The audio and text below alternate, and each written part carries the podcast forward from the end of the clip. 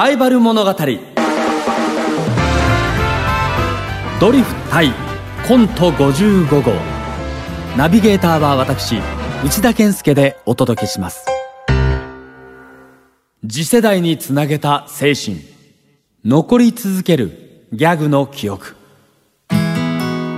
ザ・ドリフターズの人気番組。8時だよ全員集合の裏番組としてスタートした萩本欽一の金ちゃんのドンとやってみよう。通称金ドンはギャグを書いた視聴者からのハガキを読むという視聴者参加のアイデアが受けて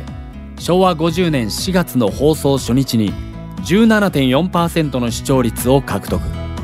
半年後には26.3%で25.8%の全員集合を一旦抜いた。その後52年の番組終了後も続編番組が作られていった。この番組のヒットで萩本は次のターゲットをテレビドラマが占拠していた午後9時台に移し51年にテレビ朝日で「金ちゃんのどこまでやるの」通称「金どこ」をスタートさせる。内容は父親役の萩本を中心とする家庭を舞台にしたコメディードラマ。後年にメダカの兄弟を歌ったわらべなどのタレントを生み10年間のロングラン番組になった。萩本は「金ドン」の続編番組と「金どこ」TBS の「週刊金曜日」の3番組で50年代後半には視聴率100%男の異名を取り演出家作家としての才能も広く認められた。一方のドリフターズは49年に荒井中が脱退。付き人をしていた志村けんが新たに加わった後しばらく低迷期を迎えた。しかしグループの力の大半を全員集合に費やすことによって大いなるマンネリと揶揄されることも多かったが50年代もコントの質の高さを保つことに成功する。永遠に続くかに見えたドリフと萩本の時代にも終幕が迫っていた。その発端はフジテレビの番組から発生した漫才ブーム。家族で楽しめる笑いからブラックユーモアを交えたより刺激の強い笑いが求められる時代になっていた。そして56年全員集合の裏番組としてフジテレビで俺たちひょうきん族が始まった。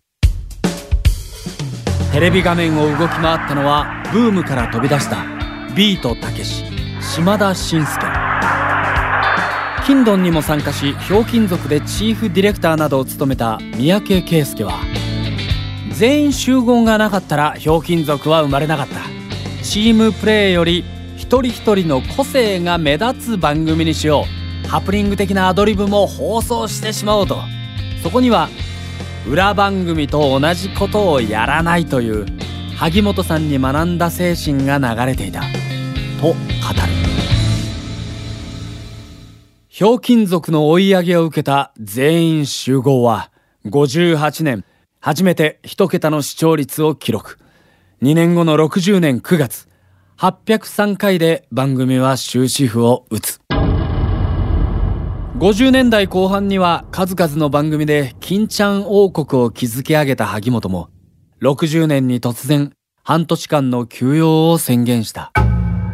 その後テレビに復帰したものの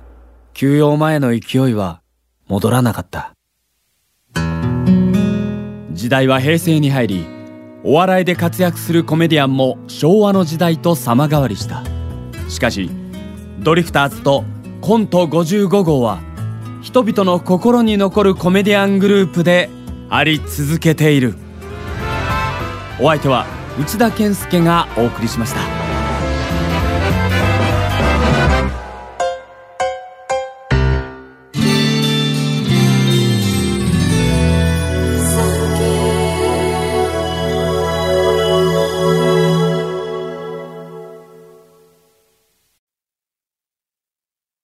産経新聞社がお届けする戦後史開封最後までお聞きいただきありがとうございます番組をフォローすると最新エピソードが自動でダウンロードされるので、外出の際にはデータ容量を気にせず楽しめます。番組右上のフォローボタンからぜひフォローをお願いします。また、Apple Podcast では高評価とレビューをお待ちしております。